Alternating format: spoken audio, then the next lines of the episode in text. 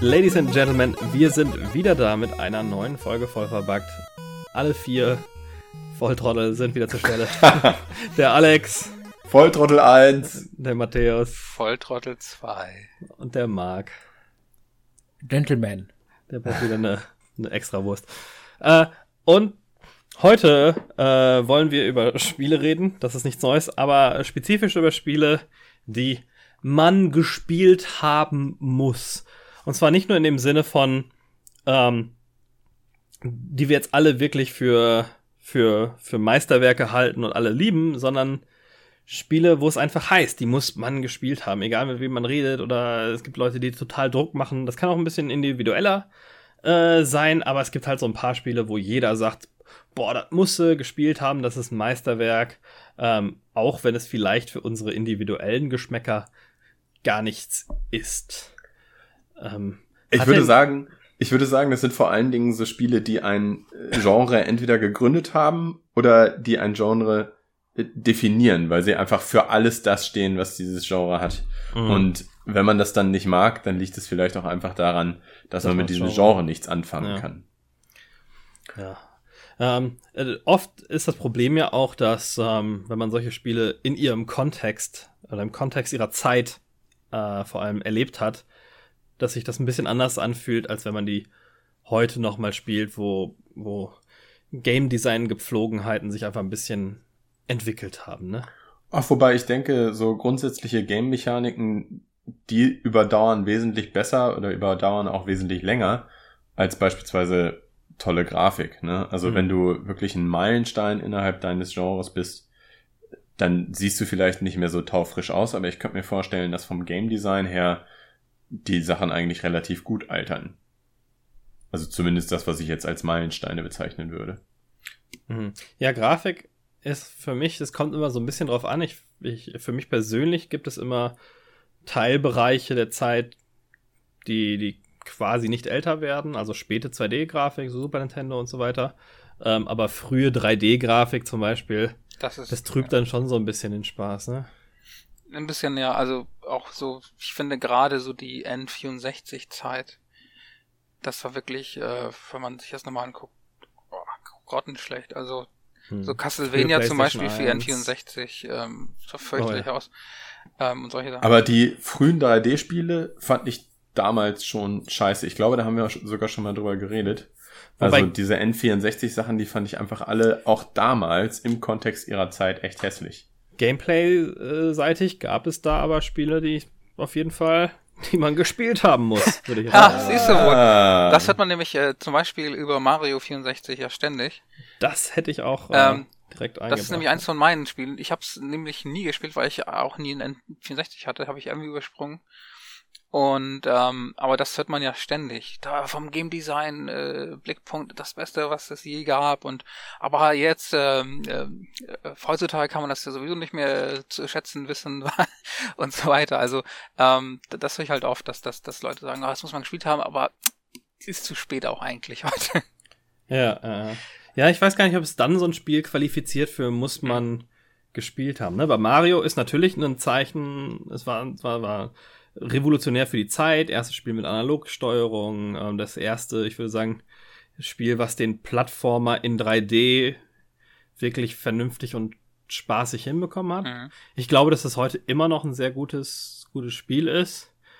Ähm, aber ob man es als jemand, der überhaupt nichts damit anfangen kann oder viel später angefangen hat zu spielen, ob man es unbedingt nochmal gespielt haben muss, weiß ich nicht. Ich glaube immer noch, dass es ein sehr gutes Spiel ist. Aber das würde ich jetzt nicht unbedingt jedem als Meisterwerk aufs Auge drücken. Nehmen denn spätere Mario-Teile alles, was Mario 64 so gut gemacht hat, auf, so dass man sich dieses Spielgefühl eben in einem frischeren Gewand später nochmal angucken könnte? Im Prinzip schon, ja. Also ähm, selbst jetzt Mario Odyssey finde ich, die, die DNA, die Mario 64 ausgebreitet hat, die fühlt man da noch sehr stark. Das ist ja so ein bisschen wie bei mir letztens, hm? wo ich hier dieses ähm, Metroid Fusion für Game Boy Advance gespielt habe und ich dann die alten Teile nochmal nachgeholt habe, obwohl das eigentlich nichts für mich war. Ich hoffe auf äh, das gleiche Phänomen, in Anführungszeichen, bei Super Mario Odyssey für die Switch, dass ich dann endlich in Mario reinkomme, weil Mario ist so eine Reihe, da muss ich sagen, das ist absolut nicht mein Genre und äh, nicht einen Teil gespielt. Jetzt ist es bei raus. Mir liegt es, bei mir liegt es einfach daran, dass ich die ganzen Nintendo-Konsolen einfach nicht hab. Hm. Also ich hatte, das Einzige, was ich an Nintendo hatte, war der, der alte, der erste Game Boy und jetzt das SNES Classic oder SNES Mini. Naja. Nachdem, gibt es so viele bist, Spiele, die man gespielt haben muss? Ja, aber das ist ja, das, das ist halt das Interessante. Diese ganzen, diese ganzen Spiele habe ich einfach nicht gespielt, Hm. weil für mich die Nintendo-Konsolen einfach nicht so interessant waren. Die richtig guten Spiele, die mir gefallen haben, die etwas erwachseneren Sachen, die konnte ich eher auf anderen Konsolen oder auf dem PC spielen. Und äh, die Sachen, die spielmechanisch vielleicht total klasse sind, selbst ein, ein Super Mario Odyssey, heißt es Super Mario Odyssey? Odyssey. Und äh, Zelda Breath of the Wild, dafür würde ich mir keine Switch holen. Obwohl ich weiß, dass es fantastische Spiele sein müssen. Vielleicht beides sogar Meilensteine, die man gespielt haben sollte, aber ich werde mir dafür keine Switch holen. Hm. Also ich habe, ich kann das teilweise verstehen. Also ich, ich, ich bin zum Beispiel kein, kein unbedingt riesengroßer Mario-Fan generell. Also ich fand, fand die eigentlich schon immer ziemlich cool, bis sie, bis sie eben in 3D gewechselt haben. Und mit den Mario, ähm, wie hießen die Galaxy oder so, Mhm. konnte ich nicht so viel anfangen und jetzt das Odyssey finde ich jetzt auch, ja, sieht irgendwie witzig aus, aber ob ich das jetzt dringend spielen muss. Ich habe jetzt zwar auch eine Switch, aber holen muss ich mir das nicht dringend. Also, ich weiß nicht. Ich finde ich finde Mario generell als Charakter auch relativ langweilig. Gibt es denn andere 3D-Plattformer, die dir gerne gefallen haben in der Zeit? Ähm. Banjo und Kazooie oder auch Also ich habe ich hab Jack and Dexter ganz gerne gespielt. Auf der PS, Gott, war das PS2? Glaube ich. Ja. Ähm, und warte mal kurz. Äh, Fällt mir jetzt so nichts ein. Also ich mag eigentlich ganz gerne Jump'n'Runs und, und Plattformer und so weiter. Aber 3D fällt mir so auf Anhieb nichts ein. Also ich, Witzig ist, dass, dass mir Jack und Dexter, das habe ich auch mal versucht dann nachzuholen. Mhm. Da gab es mal so eine Trilogie, glaube ich, die rausgekommen ist. Ähm, dass mir das überhaupt nichts bringt. So, das habe ich so ein bisschen gespielt Okay. für zwei, drei Stunden. Dann ja, war da auch die Luft raus. Ich weiß nicht mal genau, was es überhaupt ist. Ich habe mitgekriegt, dass Ukulele Ja. jetzt irgendwie äh, nochmal einen, einen äh, oder beziehungsweise einen erfolgreichen Kickstarter ähm, gemacht hat, der eben dieses Spielgefühl wieder heraufbeschwören soll. Und das meiste, was ich von diesen 3D-Plattformern mitbekommen habe, war diese ganz, ganz kurze Sequenz in Uncharted 4. Äh, und was ist das nochmal? Ist das Banjo-Kazooie? Oder ist das, nee, wie, wie äh, Crash das? Bandicoot. Crash Bandicoot. Äh, ansonsten habe ich davon witzig, absolut ja. Hm. nichts mitbekommen. Ist auch nicht mein Ding. also bei, ich muss sagen, ich, ich, Spyro the Dragon habe ich auch ein bisschen gespielt, war auch okay. Aber ich, generell muss ich sagen, bei so Plattformern finde ich 2D eigentlich besser. Dass das, äh, Hm. zumindest, Aber zumindest was sind, fällt mir gerade irgendwie so auf Anhieb echt nichts ein, wo ich sage, das hat mich jetzt umgehauen, wirklich, in, als 3D-Plattformer. also was ist in dem Bereich das, was man gespielt haben sollte? Mario 64. Mario 64. Am Ende des Tages. Als, als 3D-Plattformer würde ich sagen, Mario 64 ist, ähm, es hat die, es war wegweisend, als es rausgekommen ist. Es ist eine DNA, die man heute noch in Spielen äh, spürt. Es ist nicht so veraltet, dass es irgendwie unspielbar wäre jetzt. Ähm, es gibt eine tolle Variante für den DS, ähm, die noch einigermaßen leicht spielbar ist heutzutage, ohne dass man jetzt irgendwie einen N64 ausgraben muss. Also, Hm. das ist so der Goldstandard, würde ich sagen. Das ist, äh, es wurde auch darauf iteriert und verbessert. Ähm, aber wenn man sich für das Genre auch im annäherndsten interessiert, finde ich, muss man Mario 64 mal spielen. Ich finde, ein Studio, was eben wirklich in vielen unterschiedlichen Genres eigentlich die Messlatte gelegt hat, und da kommt man nicht drum rum, ist Blizzard. Mhm. Ich finde, bei Blizzard gibt es etliche Titel, die, die man einfach gespielt haben muss, weil sie in ihrem Genre so wichtig oder so mächtig haben. sind. Ja, da, da, aber das ist ja, nein, nein, das, ist ja, im Grunde auch tatsächlich das, was ja. die, was die Sachen irgendwo zu einem Meilenstein macht. Ne? Sie nehmen sagen, das, was alle anderen gemacht haben und machen das ein Quäntchen besser, machen das ein Quäntchen zugänglicher und werden damit zum Goldstandard. Ich würde sagen, dass sie im, im RTS-Genre zum Beispiel gleich mehrfach der Goldstandard waren und Ja. alle paar Jahre wieder den Standard angehoben waren, haben. Ja.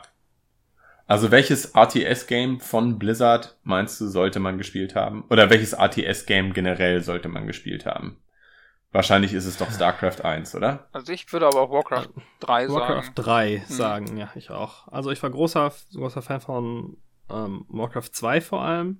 Eins äh, sollte man tun, nichts vermeiden Ja, übrigens. also ich, ich habe es damals gespielt und ich fand's super, aber als ich irgendwann zurückgegangen bin, war ich schockiert, wie unfassbar kompliziert das zu bedienen ist und unkomfortabel. Das ist halt echt nicht gut gealtert. Die, die Krass ja. mühselig, ja. Ja. Und StarCraft 1 hat das auch noch so ein bisschen, ähm, ich würde sagen, dass Warcraft 3, ähm, also ist eine andere Art von, von RTS, ne? Es gibt, ich bin eigentlich so ein Spieler, der nicht so sehr auf der Warcraft-Seite ist, weil Warcraft ist eher microintensiv, wenige Einheiten, aber die, ähm, beziehungsweise nicht microintensiv im Sinne von, wie bei StarCraft, große, große äh, Truppenschwärme zusammenhalten, sondern, sondern wenige Einheiten, die man genau selbst ansteuern muss. Die Positionierung ist sehr wichtig, Skills auslösen und so weiter. Und ich war eigentlich eher der Freund, damals vor allem von der Command Conquer Serie, wo ich auch einfach mal 20, 30 Soldaten sinnlos irgendwo zum Zermalmen hinschicken konnte. Ähm, und, und bei Warcraft ist jede einzelne Einheit ein bisschen wichtiger. Aber als Gesamtpaket, ähm, das ist heute noch ganz gut ansehnlich, selbst die simple 3D-Grafik. Ähm, es hat eine, eine coole Story, die interessant ist. Es ähm, ist der, die Grundlage der ganzen Warcraft-Serie und ich glaube, lore-mäßig geht im Warcraft 3 auch noch so das meiste. 2 war dann noch sehr simpel. Ähm, das heißt, das wirkt sich dann auch auf das MMORPG und den Film, den es ja mittlerweile gibt und so weiter aus. Ähm, und es ist mechanisch auch einfach ein sehr gutes RTS-Game.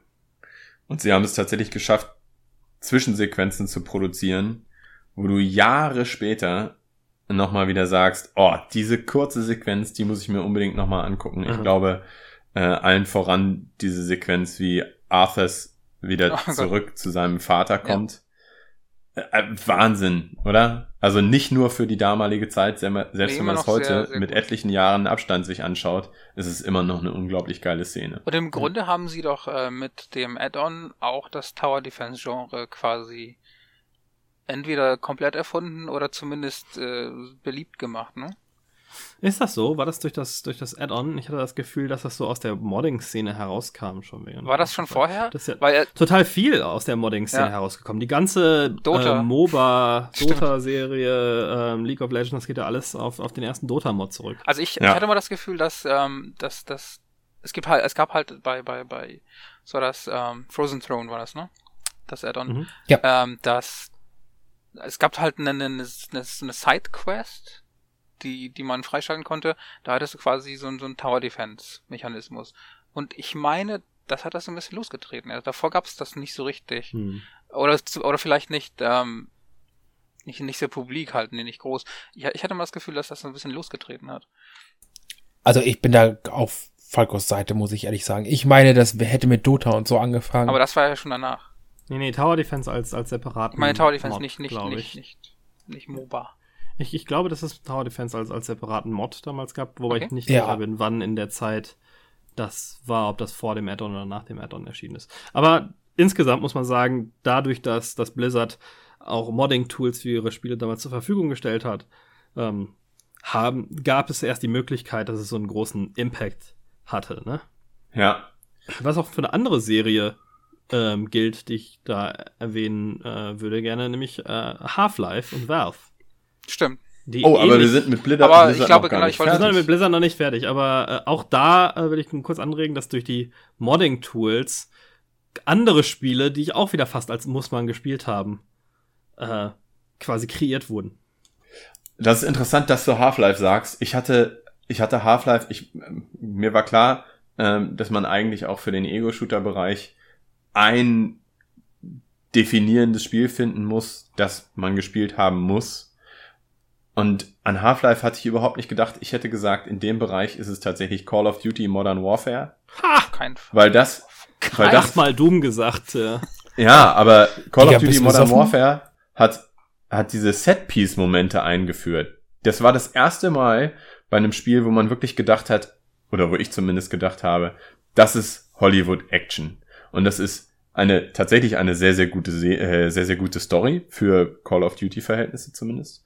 Eigentlich für Ego-Shooter-Verhältnisse, weil so deep sind die normalerweise ja nicht. Ja, aber was ist das denn für ein Maßstab? Entschuldigung, dass ich da kurz ragen muss, aber das ist doch, du kannst doch nicht sagen, für Ego-Shooter-Verhältnisse ist das eine gute Story. Das ist doch kein Maßstab, ey. Naja, aber innerhalb des Genres, innerhalb des Genres macht es das, finde ich, zum Meilenstein und macht es es zu dem Spiel, was man gespielt haben Was ist denn mit Bioshock?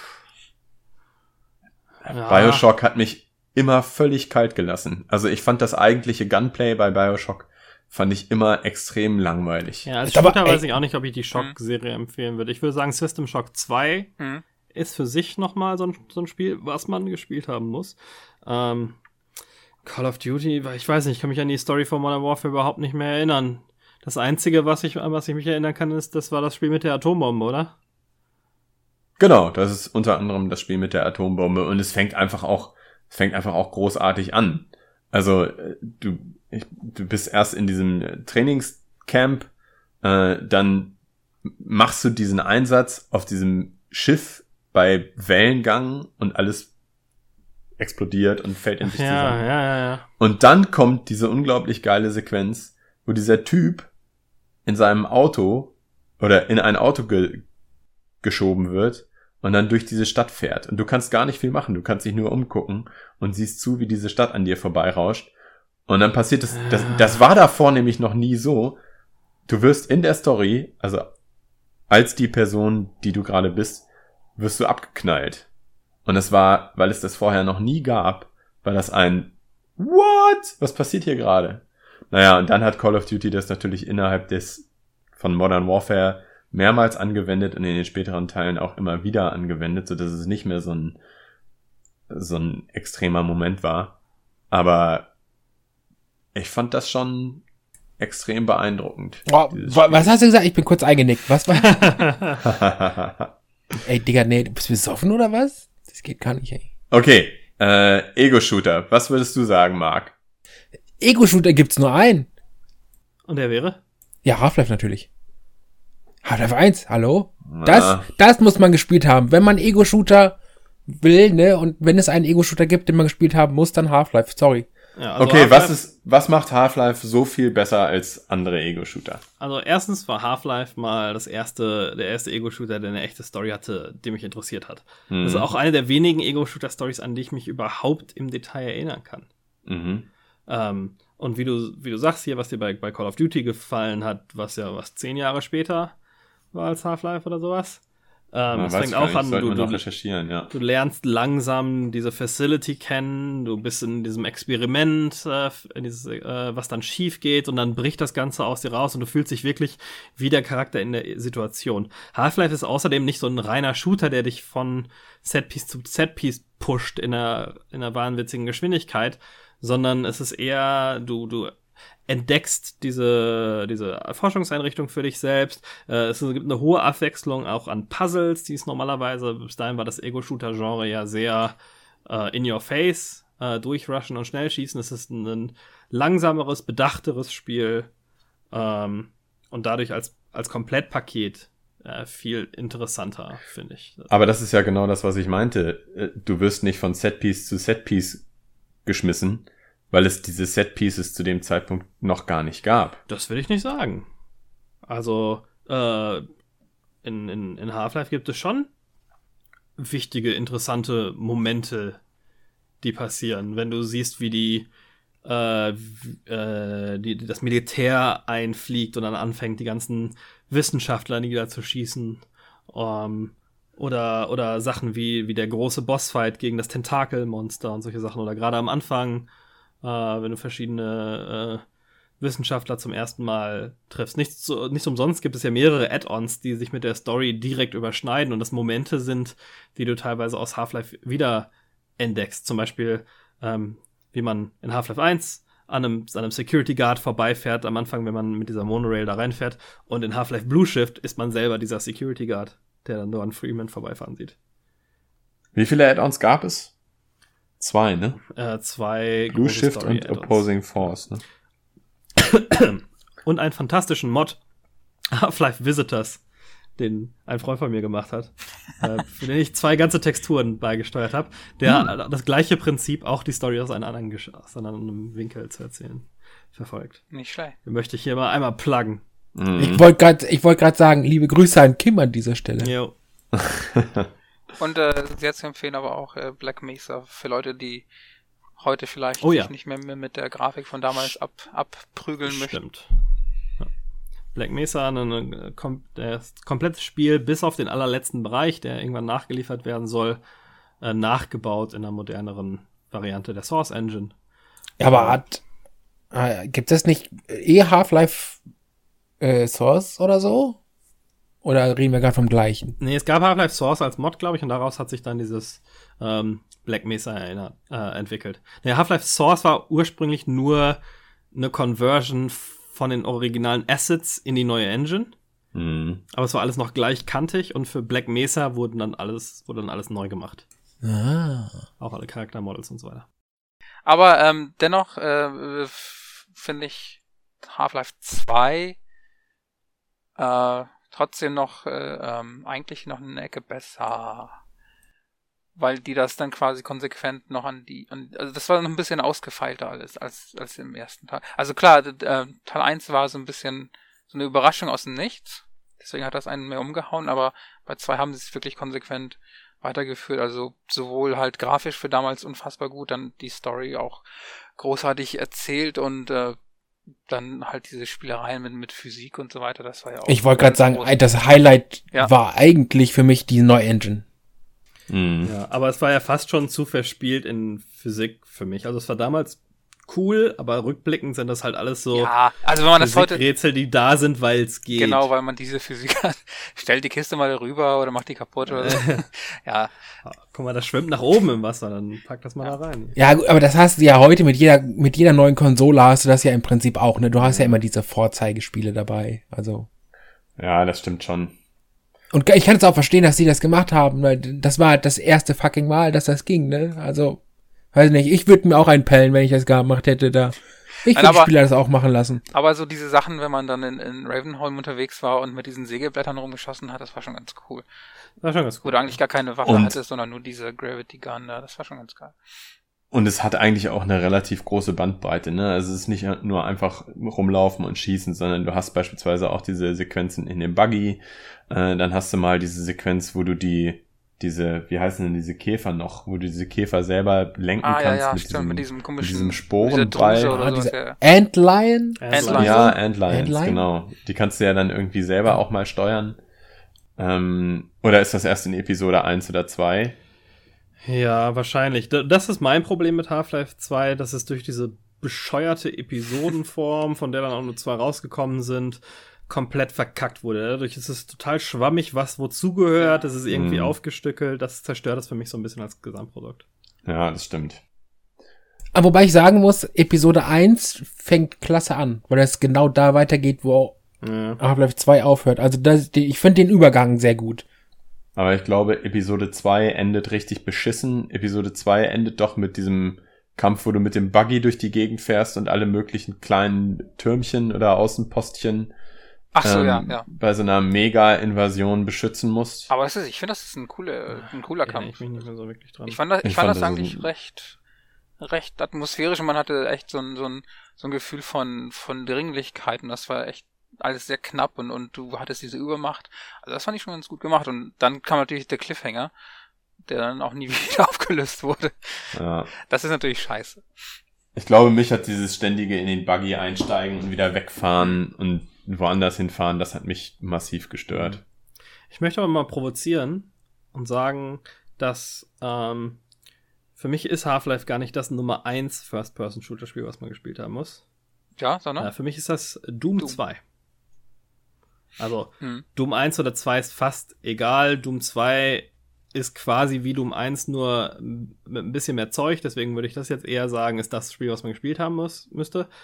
Aber Doom ist für mich, äh, das ist einfach so viel dafür, dass es eines der ersten wirklichen First-Person-Shooter war. Also es gab so ein paar Sachen, die es ja davor gab, aber Doom war das erste, äh, wo so viele Elemente, die man auch heute noch in First-Person-Shootern hat, drin waren. Es war ein schnelles, cooles, äh, unterhaltsames Spiel. Es macht heute noch total viel Spaß. Es war schockierend damals, heute nicht mehr so Mhm. wirklich, wenn man es äh, spielt, aber es war ja auch auf dem Index und sowas in Deutschland.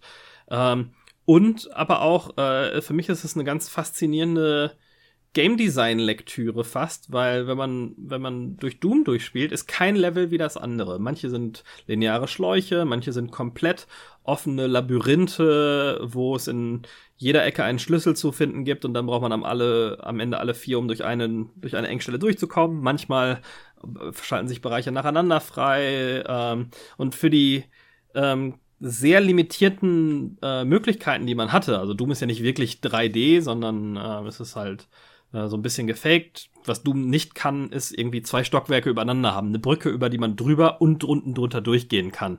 Äh, Doom hat immer nur einen Raum, der eine, eine Bodenhöhe und eine Deckenhöhe hat und eine Treppe. Äh, da geht der Boden halt immer ein bisschen höher und die Decke gleichzeitig ein bisschen höher. Äh, und was die damit gemacht haben, finde ich mega genial. Aber das Problem, das ich damit habe, ist alles das, was Doom hat, oder alles das, was Doom besonders macht, haben Shooter, die danach kommen, eben auch. Also wenn ich sagen würde, ein Spiel pro Genre, dann würde ich tatsächlich lieber meinetwegen auch Half-Life oder Half-Life 2 sagen, ähm, weil sie die Dinge, die Doom besonders machen, auch haben und mehr. Also Doom ist als Zeitdokument total interessant, würde ich sagen. Aber nicht als der eine Shooter, den man jetzt spielen muss, wenn man noch nie einen Shooter gespielt hat. Ja, das Hm. finde ich, finde ich eine interessante ähm, äh, Perspektive drauf, weil, weil, also ich, ich, ich finde halt, Doom war für damals echt gut und ähm, es kamen danach auch ziemlich viele versuchte Klone, die es einfach überhaupt nicht auf die Reihe gekriegt haben. Irgendwie Ja, also der, der Begriff. First-Person-Shooter, den gab es ja lange Mhm. Zeit nicht, sondern das war ein Doom-Klon Genau. für die Mhm. nächsten fünf Jahre erstmal. Ähm, und Ja. ähm, von daher, also Doom ist auf jeden Fall ein Meilenstein, den man gespielt haben sollte, aber äh, ja, also ich weiß nicht, aber ich würde da sogar noch Duke Nukem 3D in den Raum werfen. Das war nämlich, das hatte nämlich Ja. noch diesen, diesen, diesen Humor noch mal reingebracht. Das war auch noch was Neues. Und ähm, während gleichzeitig das eigentliche Shooter-Feeling auch ziemlich cool war und mit diesen ausgefallenen Waffen auch mal wirklich frisch, so, ne? Stimmt. Ähm, Multiplayer war da auch noch mal ein bisschen interessanter. Gerade mit diesen Schrumpfkanonen. Genau, das war, das war eigentlich ziemlich, also mit diesen, Aber auch, aber auch Multiplayer, muss man Mhm. sagen, war Doom Vorreiter. Das hatte einen Koop-Modus, den man im LAN zusammenspielen konnte, oder übers Internet. Ähm, das hatte einen, ähm, das, das hatte eine gute äh, PvP, also eine Kämpfe gegen andere Spieler, Team Deathmatch, Deathmatch. Und Doom war eine Zeit lang die meist installierte Software in den USA. stimmt, noch, Was auf mehr Computern installiert war als Microsoft Windows. Ja, aber war das nicht diese, ähm, diese halbe Freeware? Die Shareware-Version, Genau, ja, ja, genau. Shareware-Version. Also, Was aber, ähm, da muss man sagen, das ist nicht wie heute eine Demo, sondern die Shareware war das komplette erste Viertel des Spiels quasi. Das war eine komplette Kampagne von vier Kampagnen, die man auswählen kann. ja, deswegen, also ich weiß nicht, ich sehe das nicht so als Sieg. Das ist so wie, als wenn du sagen würdest, weiß ich nicht, auf jedem dritten PC ist Candy Crush installiert und das nur, weil Microsoft mittlerweile vorinstalliert. Ne, Ja, aber äh, mehr als Windows muss man erstmal schaffen. Weil da gab es nichts mit vorinstallieren. Das wurde händisch installiert. genau, also wenn du keine Windows hattest, war es auch Windows. nicht auf Windows vorinstalliert. so. Jetzt, da Von habt ihr natürlich recht. Das ist natürlich ein Einzel. Ja, okay. Na Da gut. war ich jetzt um 20 Aber- Jahre vor. Aber wir haben uns jetzt ja ziemlich auf den 3D-Shootern aufgehangen. Genau. Ich weiß Ja. nicht, ob der Wollen wir mal zurück zu Blizzard gehen? Overwatch. Ich wollte ja, ich wollte ja nur über Mods reden und dann wieder zurück, aber hau rein. Was ist denn noch? Nein, also ähm, ne, auf jeden Fall ein Diablo beispielsweise ist für mich auch ein, ein Meilenstein, den man gespielt haben sollte. Und dabei Diablo ist es völlig 1? unerheblich, ob Ah, ich eins, zwei auch oder drei. Ja. Also wahrscheinlich, we- wenn ich entscheiden müsste, würde ich wahrscheinlich sagen zwei. Zwei, Digga. Ja, äh, aber äh, das ist eben auch nochmal ein komplett neues Genre, in dem es mittlerweile viele Nachahmer gibt, aber äh, wirklich über Diablo hin, hinweggesetzt, also überflügelt, hat keins von den anderen Spielen es. Also Mhm. sie machen alle irgendwie was anderes und ein Titan Quest macht natürlich auch einiges gut und einiges richtig. Oder jetzt einen Path, of, Exile ja. oder so. Torchlight. Aber der Torchlight, Torchlight, cooles Mhm. Spiel. Aber der Genre Primus, der Vertreter dieses Genres, das Spiel, was man gespielt haben sollte, wenn man ein Action-RPG, so heißen die, ne? Action-RPG, äh, spielen möchte, wäre für mich tatsächlich Diablo und dann wahrscheinlich Diablo 2. Mhm. Ah, ich glaube, wenn man es bis heute nicht gespielt hat, wäre zwei, glaube ich, besser als eins. Weil eins ist schon echt zäh mittlerweile. Hm. Ich glaube, mit zwei ist Ja, das also- mehr. Ich muss aber auch ganz ehrlich äh, zugeben, ich habe bis auf Torchlight 1 nicht ein Action-RPG durchgespielt. Also weder ein Path of Exile noch ein Titan Quest noch irgendwas. Also Diablo 2 und Torchlight ist das einzige, was ich so durchgespielt habe an Action-RPGs, weil ich habe mit Diablo 2 angefangen und das war so ein Fluch wie mit World of Warcraft. Ne? Wenn du mit einem Blizzard-Teil anfängst, dann versaust du dir das ganze Genre mit damit. Und das Problem hatte ich mit Diablo 2 leider. Aber es spricht ja für sie, also muss man ja auch ehrlicherweise sagen. Ne? Und nicht nur im Action-RPG-Genre, muss man auch sagen. Ne? Das, das, die DNA von Diablo hat viele Spiele beeinflusst. Ähm, die ganzen ähm, Loot-Drop-Mechaniken, Genau. wie bei Diablo äh, zufällig äh, Welten zusammengebaut werden. Ja, Mhm. das gab es auch in anderen Spielen vorher, aber Diablo war da schon so ein bisschen äh, eine ne, ne Kopiervorlage für viele. Ja. Der Diablo hat es halt richtig gemacht, ne? So andere Spiele machen es auch, aber Diablo macht's halt richtig in meinen Augen. Absolut, absolut. Das ist einfach, da ist Blizzard extrem gut drinne. Und nichts anderes haben sie ja auch bei World of Warcraft gemacht. Mhm. Es gab definitiv andere MMORPGs davor, aber heutzutage kennt eigentlich jeder, der ein MMORPG gespielt hat, hat WoW gespielt. Es gab wenig danach, muss man Ja. sagen. Ne? Beziehungsweise alles, was danach äh, rausgekommen ist, wurde oft mit dem, äh, ein WoW-Klon und es wurde vor allen Dingen mit dem Status verglichen, den WoW zu der Zeit hatte, als das nachkommende Spiel erschienen ist. Und wenn du zehn Jahre später rausgekommen bist und Blizzard einfach mal zehn Jahre Zeug gebaut hat für das andere Spiel, Ja. dann bist du halt im Vergleich scheiße. Ja, und sie haben ja innerhalb dieser zehn Jahre nicht nur zusätzlichen Content geliefert, sondern sie haben ja an ihrem eigenen Balancing immer weiter rumgeschraubt. Sie Mhm. haben ja den Spielern immer mehr Möglichkeiten gegeben und sie haben es trotz alledem geschafft, viele Leute bei der Stange zu halten über so eine unglaublich lange Zeit. Und das ist einfach auch ein, ein unglaubliches Achievement. Und es macht auch, also wenn du vorher noch kein anderes MMORPG gespielt hast und auch WoW noch keine zehn Jahre gespielt hast, wenn du das anfängst, ich glaube, das macht immer noch echt Spaß. Das ist einfach ein, das ist ein toller Einstieg, der ist mittlerweile natürlich immer weiter verbessert worden, Durchoptimiert. Ja. durchoptimiert. Es ist ein unglaubliches Gefühl von Accomplishment. Also du, du hast diese Instant Gratification die ganze Zeit.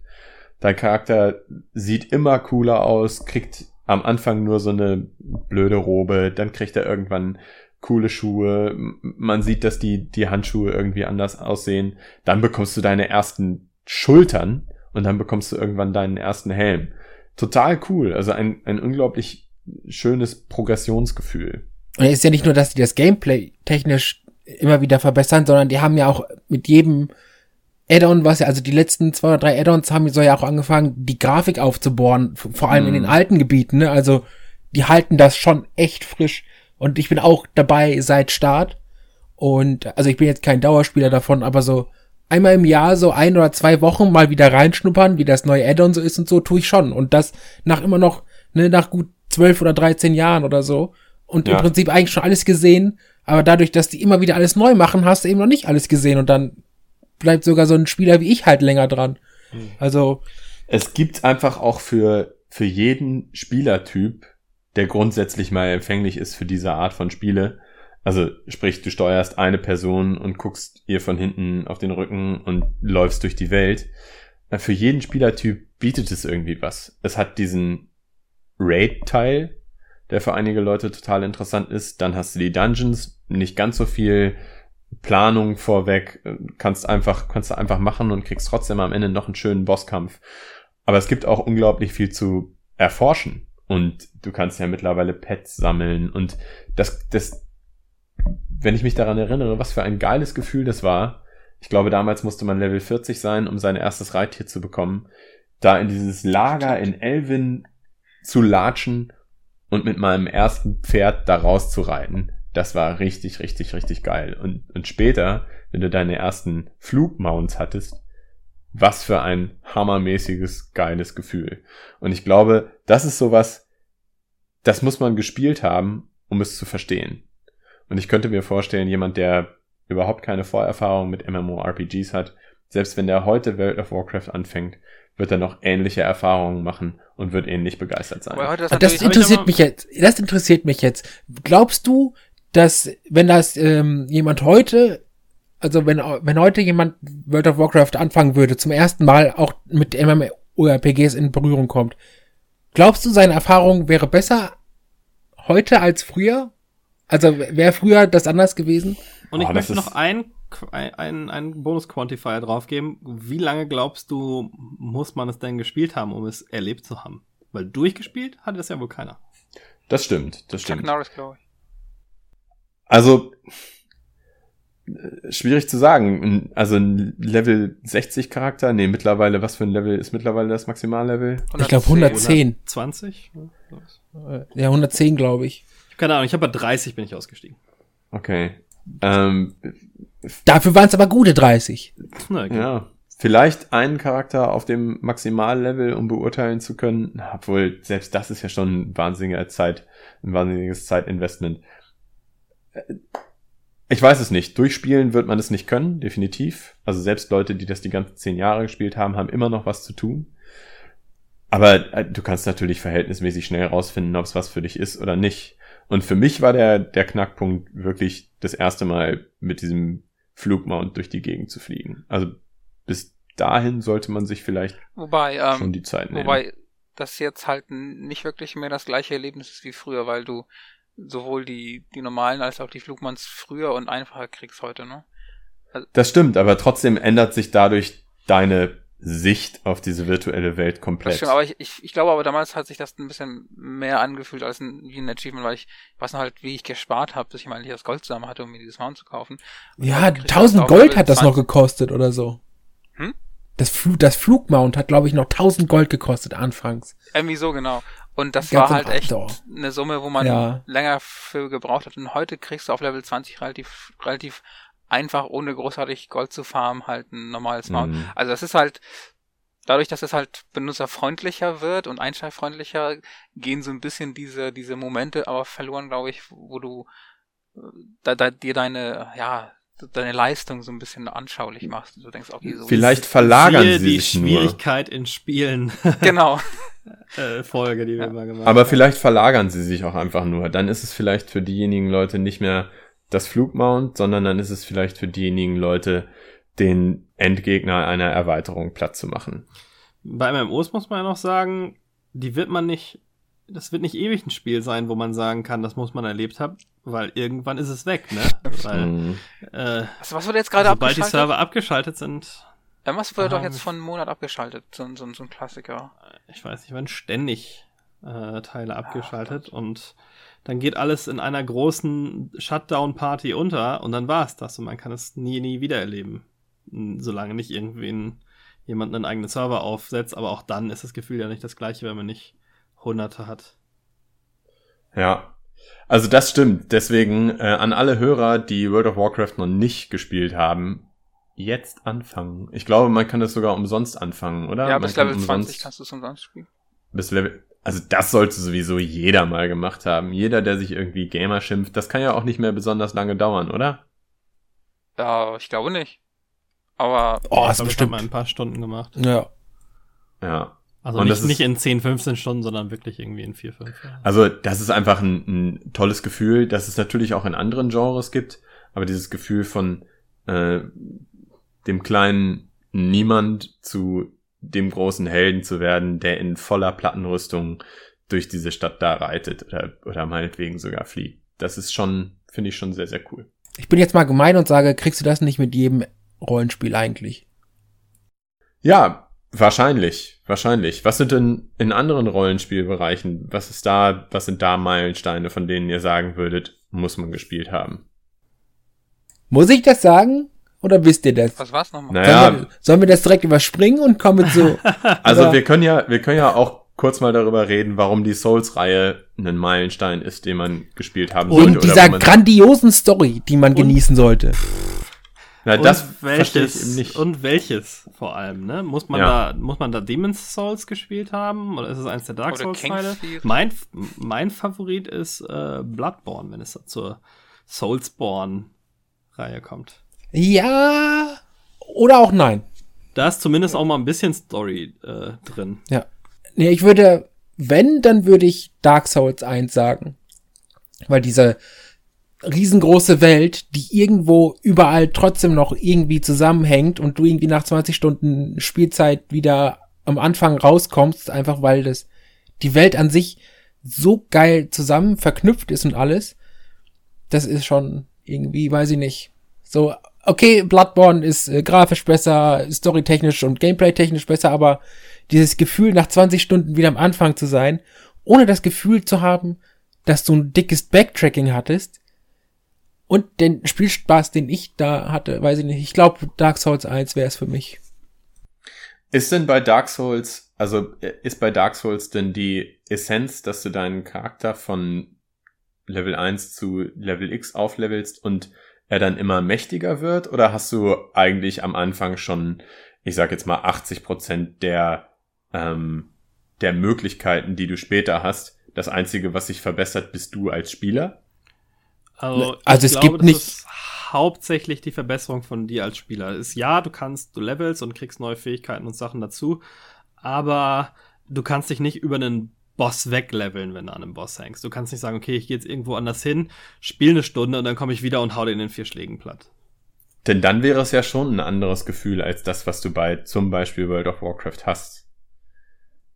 Denn bei World of Warcraft ist es ja wirklich der Stimmt. Charakter, der besser wird. Klar, du bekommst zusätzliche Fertigkeiten, aber eigentlich wird der Charakter besser, nicht unbedingt du als Spieler. Und bei Dark Souls ist es, glaube ich, echt so, dass du als Spieler besser wirst. Nicht, dass ich es beurteilen könnte, aber ist so mein Eindruck. Hm. Ja, also ich glaube, es ist schon, ähm, das ist schon da anders vom, vom Gefühl her. Ähm, weil, also Dark Souls wird ja auch wegen der Schwierigkeit rausgestellt und die Schwierigkeit ergibt sich ja daher, dass du am Anfang als Spieler noch nicht die Erfahrung hast, äh, damit umgehen zu Ich meine, können. du hast doch, kannst doch theoretisch sowohl Bloodborne als auch Dark Souls durchspielen, ohne aufzuleveln. Wenn du, wenn, wenn Ja. du den Skill hast. Also, Stimmt, und das kannst du bei World of Warcraft nicht. genau. Ja, also natürlich gibt's da auch wieder Sachen, wo es so, so die Balance nicht komplett richtig läuft, ne? Also da gibt es verschiedene verschiedene Sachen, wo man hinoptimieren kann, aber naja, äh, es ist schon schon äh, eher vom Spiel abhängig als von den Stats. Aber da weiß Mark am besten. Andere RPGs, die man gespielt haben sollte, ich glaube, RPGs sind sowieso ein Das ist- das ist halt- ja. Das ist halt so, Ein so, ein- so großes ein Sammelbegriff, Feld, ne? ne? Also, Äh, Ja. Weil. Al- Also bei, bei äh, JRPGs, ich nehme euch jetzt alles weg, ist mir egal. Bei JRPGs auf jeden Fall Final Fantasy 8. Sorry, dass ich das jetzt euch allen weggenommen habe, aber JRPGs Final Fantasy 8. so Jetzt kommt man nicht mit 7, der, dieser Klischee-Kack von allen. 8 ist the shit. Ach, das ist nicht schlecht. Also ich, Das ist nicht der Klischee-Kack, das ist, das ist der Klischee-Kack, weil es das, das, das objektiv bessere Spiel ist. Aber selbst 9 wäre eine bessere Wahl als 8. Alter, was, bist du besoffen oder was? Pah, das hat keine Ahnung. Kommt der mit 9 an? also ich finde, ich finde 8 hat auf jeden Fall irgendwie einen ziemlich coolen Charme irgendwie. Dieses, dieses Drawing, das ist halt so ein bisschen mühselig alles immer gewesen und dieses, weiß ich nicht, ähm, Quatsch mit dem komischen Sch- Minigame, was man da irgendwie angezwungen bekommen hat. ah, papalapap. Und ähm, 9 finde ich cool, weil es halt so ein bisschen zu diesen Wurzeln zurückgeht und äh, wirklich so Fantasy-mäßig wieder wird und diese ähm, Charaktere auch irgendwie so diese, diesen, diesen, diese, diesen Charme haben von den alten, so, so der schwarze Magier und so weiter. Fand ich. Aber, ähm, ähm, aber ich weiß nicht, also 6 ist schon somit der beste. Aber ist Final Fantasy denn das JRPG-Spiel, was man gespielt haben sollte? Oder ist das nicht Pokémon? Äh, ich ich sehe Pokémon nicht als JRPG, muss ich sagen. Warum? Ich, ich sehe Pokémon als ein Pokémon-Spiel. Als, als ein, als ein äh, Licensed Product. Das ist ein eigenes Genre. Ähm, Aber ist denn Pokémon ein Spiel, was man gespielt haben sollte? Völlig unabhängig, ob es ein JRPG ist oder nicht. Also würdest du sagen, äh, ist eins von den, sagen wir mal, eins von den 30 Spielen für die einsame Insel? äh, mh, gute Frage. Also ich habe Pokémon geliebt, als es rauskam. Ähm, ich ich habe es auch als JRPG sehr genossen, weil es ist meiner Meinung nach ganz klar ein JRPG, das komplette Kampfsystem. Ähm, aber ist es jetzt auch, es ist auch ein sehr grindiges Spiel, was schon viel falsch gemacht hat. Das hatte, das hatte so ein paar, paar essentielle Vorteile, wie das Sammeln der, der Pokémon. Und für mich war das auch nur so lange interessant, wie die Zahl der Pokémon, die man sammeln konnte, übersichtlich war. Ähm, also die, es äh, theoretisch zumindest die Möglichkeit gab, sie alle zu haben. Ähm, und das ging dann irgendwie verloren. Deswegen wirklich attraktiv sind für mich eigentlich nur äh, die ersten drei. Gelb nehme ich da so ein bisschen mit rein. Aber als Spiel, das man gespielt haben musste, muss, weiß ich nicht. Ich glaube nicht. Ich, aber mir fällt es schwer, überhaupt zu sagen bei einem JRPG, das muss man. also ich, ich, haben. ich finde schon, dass man sagen kann, eins von den Final Fantasy, man könnte sich natürlich jetzt darüber streiten, welches. Ähm, Ja, außer, außer natürlich sieben. 12, 12 ist Grütze, aber, und 13 und 15. Und die Online-Teile. ähm, und die Online-Teile. Aber eins äh, von den äh, sechs bis acht, neun, na gut, zehn war auch okay. Aber wie gesagt, ähm, da, das ist halt echt so eine Geschmackssache. Aber ich finde, eins von den Final Fantasies sollte man schon, wenn man jetzt da ein JRPG erfahren haben möchte, sollte man es schon gespielt haben. Aber es sollte nicht das einzige sein, glaube ich. Also da müsste man, also ich, also Chrono Trigger oder Chrono Cross ähm, sind auch beide großartig und äh, sowas wie ähm, äh, Secret of Mana, was eigentlich auch so ein bisschen Action Ist es ein JRPG? Das ist schwierig. für mich- Also ich eigentlich- das immer eher als Action-RPG ist es eigentlich, ne? Ja. Ähm,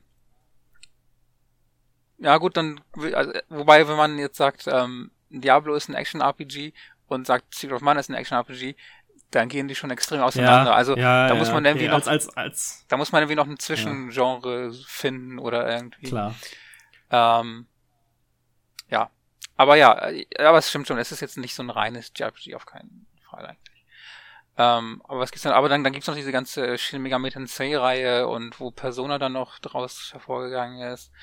Ähm, Aber die finde ich fast schon wieder zu spezifisch und individuell, dass ich die einer breiten Masse empfehlen würde. Wo ich sage, mh, wenn du das Genre mal erlebt haben willst, dann, ah, dann würde ich nicht sagen, schau mal da rein. Persona, äh, wenn man sich Trailer anguckt, man kann sich damit ident- identifizieren, findet das Setting interessant. Also wenn es sehr viel spezifischer für einen interessant ist, glaube ich, ist es ein gutes Spiel.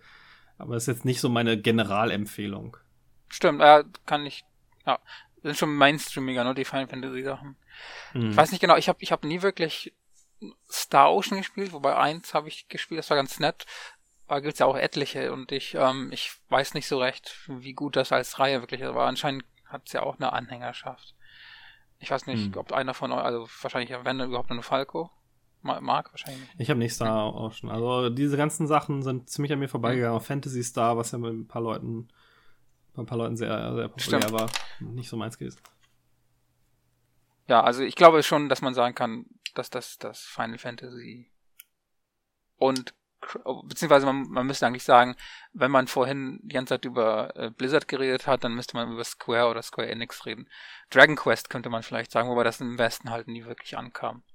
Mhm. Also zumindest lange Zeit lang. Ähm, und eigentlich so ein bisschen, ähm, oder zumindest in Europa, ich weiß nicht, ob es in Amerika äh, größer war als in Europa. In Europa war es halt nicht, nicht wirklich bekannt. Aber ähm, ja, Square und Enix müsste man, glaube ich, jetzt gegenhalten gegen Blizzard, wenn es an die Japano-RPGs geht. Alex ist so still bei dem Thema. Was ist da los? Ja, das, das Nicht so Problem sein ist, Ding, ne? Genau, JRPGs sind absolut nicht mein Ding. Äh, immer wenn ich, wenn ich ein JRPG angefangen habe, also alles, alles das, was ihr jetzt gerade genannt habt, habe ich nach relativ kurzer Zeit festgestellt, das ist einfach nicht, ist einfach nichts für mich.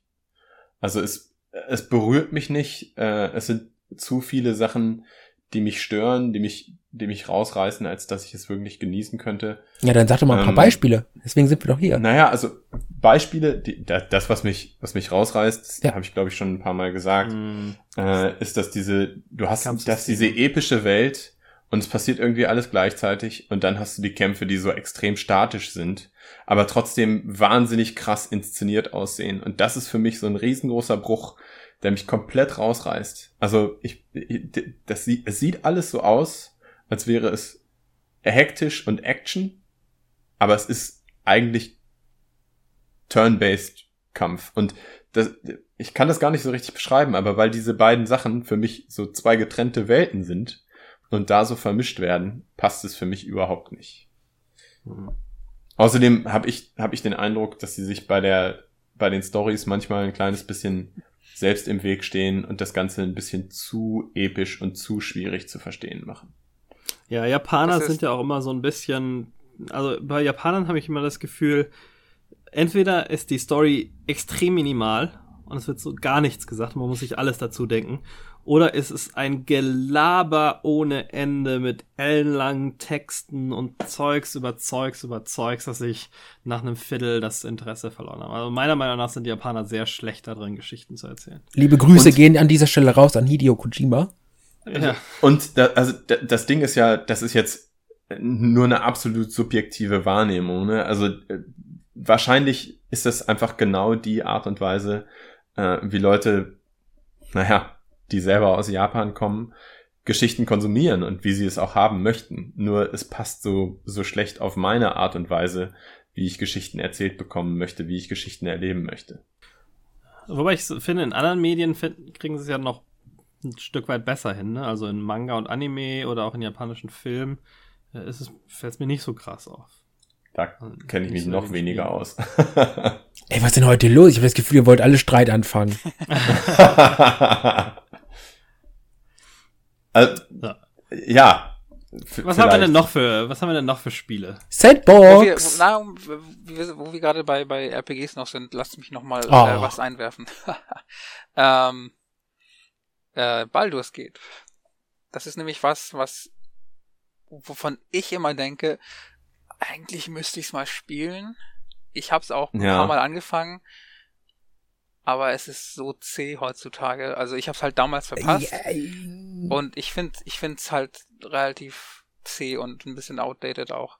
Und ich habe da Probleme, also ich habe echt Bock, das zu spielen, weil ich gehört habe, die Story soll fantastisch sein. Und die würde ich gerne mal erleben.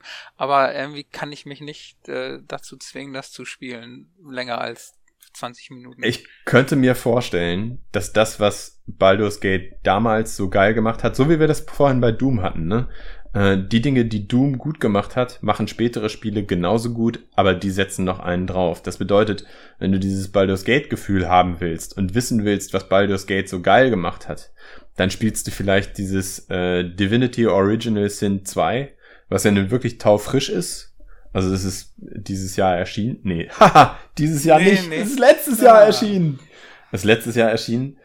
Und übernimmt, glaube ich, sehr, sehr viel naja, von dieser klar, da kann man ja auch Baldur's Gate of DNA. Eternity auspacken oder, oder ähm, äh, Aber das ist ja, gen- das ist ja genau das, was ich Ja. meine. Also den einen Genrevertreter zu finden, der stellvertretend für das gesamte Genre steht und es beispielsweise jemandem, der überhaupt nichts mit Videospielen zu tun hat, näher bringen Aber ich könnte. glaube, darum geht's doch gar nicht so wirklich, oder? Ich will jetzt nicht sagen, also dann kannst du ja immer sagen, dass das das letzt erschienene Spiel in dem Genre ist. Auf ist, keinen äh, Fall. Auf keinen das- Fall. Guck oder, doch, oder eins von den letzten paar Spielen. Aber, weil aber guck doch mal, wir haben doch gerade über Diablo 2 und Diablo 3 gesprochen und wir halten trotzdem immer noch Diablo 2 für das bessere Spiel, obwohl Diablo 3 später erschienen ist. Das Also- ist aber Ansichtssache. Also vielleicht sind wir da auch total nostalgisch verklärt Mhm. äh, und begreifen gar nicht, dass Diablo 3 das bessere Spiel ist. Und nur weil wir das alles gerne so haben wollen, wie wir es in Diablo 2 hatten, finden wir das scheiße. Okay. Ah, ich, ich weiß nicht. Ich finde, StarCraft 2 ist das deutlich bessere Spiel als StarCraft 1. Ob es das bessere Spiel ist als Warcraft 3? Nee, ja, vielleicht. Äh, kann, ich, kann ich schwer entscheiden. Aber ähm, ich finde, äh, ich finde, die. Man muss auch gucken, was das Spiel für das Genre getan hat und wie die, die Einflüsse von dem Spiel sich durch die Zeit schlagen und auch überdauern. Äh, Aber das müsste man- zu einem, zu einem Kunstwerk oder Meisterwerk in seinem Bereich. Müsste Dann- man dann nicht immer sagen, dass diejenigen Spiele, die das Genre begründet haben, die sind, die man spielen sollte?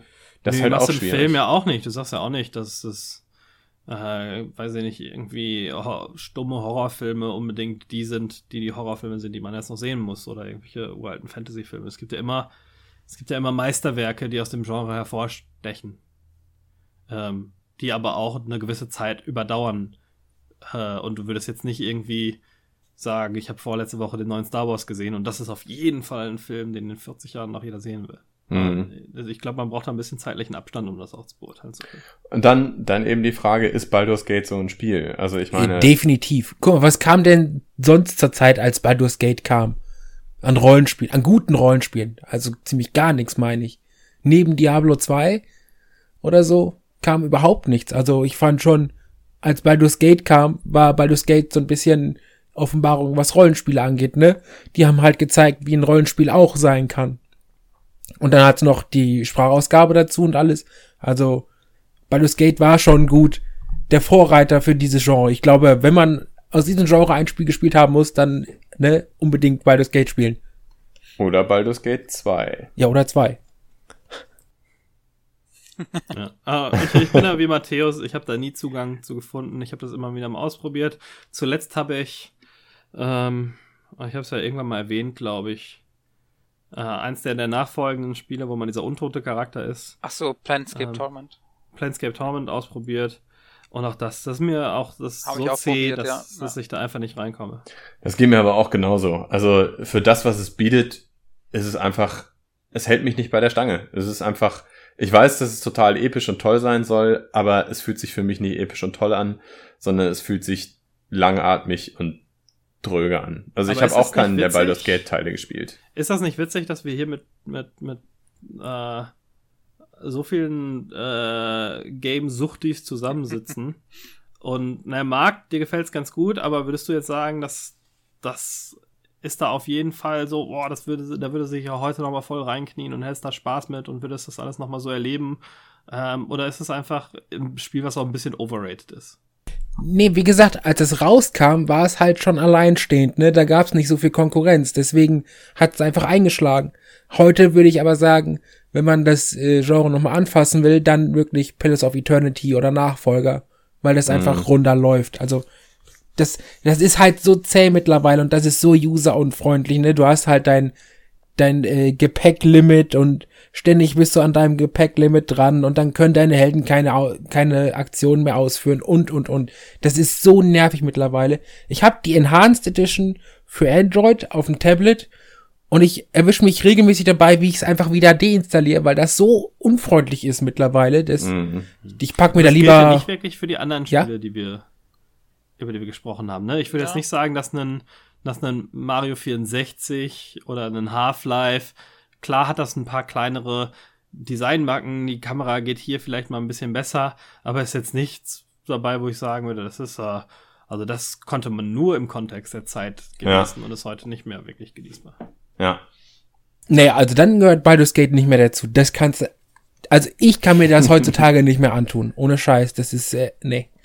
Ja. Dann, Also um mal auf Film zu gehen, für mich ist das immer so, Citizen Kane wird ja gerne als so ein mega Meilenstein der Filmgeschichte äh, rausgestellt. Und das ist für mich, äh, der, das ist, der ist halt, im, wenn man guckt, was da rausgekommen ist und zehn Jahre später und 20 Jahre später, ist das ein, ein Meisterwerk, weil es vom Pacing her so viel mehr ist wie ein moderner Film. Aber irgendwas Tolles passieren tut er jetzt auch nicht, dass man sich das jetzt Was man noch nicht gesehen hat. Citizen inzwischen. Kane habe ich tatsächlich dieses, äh, letztes Jahr das erste Mal gesehen. Ich war schwer beeindruckt. Ich finde, das ist auch heute noch echt ein guter Ja. Film. ich habe den noch nie gesehen und ich werde ihn mir erst angucken, wenn Alex Bloodborne durch hat. Ich bin übrigens gut dabei. Bei Blood Power. Sehr gut. Wollen wir denn mal andere Genres angehen? Gerne. Ich will jetzt einfach mal Minecraft in den Raum Oh. Ich wollte gerade sagen, Sandbox. Ich glaube, da sind wir uns alle einig. Nee, ich glaube, Alex ist da nicht dabei. Das ist Alter. einfach, ist auch wiederum nicht mein Genre. Also ich, ich gebe euch absolut recht. Minecraft ist ein Spiel, was man als Gamer gespielt haben sollte. Es ist aber auch ein Spiel, was ich als Gamer noch nicht gespielt habe. Ähm, Ich, Weil du kein Gamer ich weiß, bist. wo der Reiz ist. Ich weiß, dass es, dass es äh, extrem viele Leute gibt, die das total abfeiern.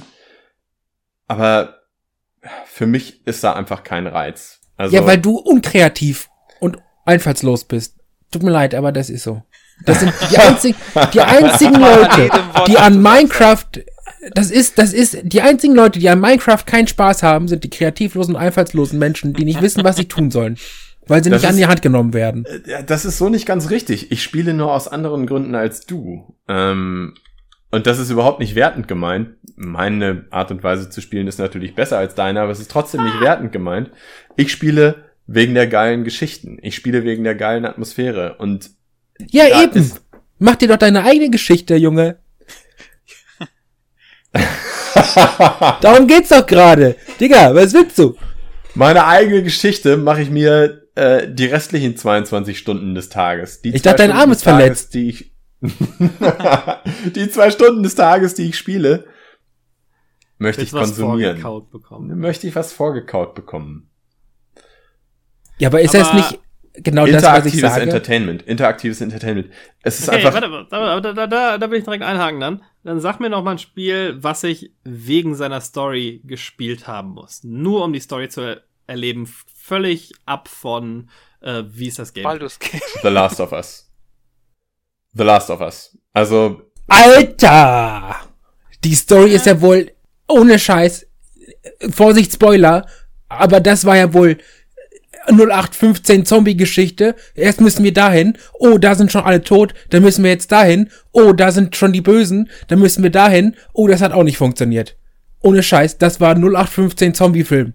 Nee. Reden Tut mir leid, aber das ist, ja, The reden Last of Us. gleiche Spiel. Kann ich. Also ich, Sorry, aber das ist kein da irgendwo Story. dazwischen. Ich glaube, bei, bei, also für mich ist das, das die Moment-to-Moment-Story sehr gut erzählt, die Charaktere, wie glaubwürdig die sind und, ähm, aber ich gebe Mark recht, dass die overarching Story, die da erzählt wird, jetzt im Vergleich zu anderen Zombie-Geschichten, äh, so ein Ticken was Einzigartiges hat, vielleicht durch diese ganze Pilzgeschichte, aber eigentlich auch nichts. Nein, aber, aber das Spiel lebt eigentlich von, von, von den Charakteren und diesen, äh, also ich, glaube jetzt auch nicht, dass die Story an sich sehr originell ist, weil ich sie ja nicht, aber halt, wie wie es erzählt wird und wie die Charaktere sind, das, ähm, und diese, äh, Interaktion und, und diese, diese menschliche Natur einfach, das, das ist da einfach gut gemacht.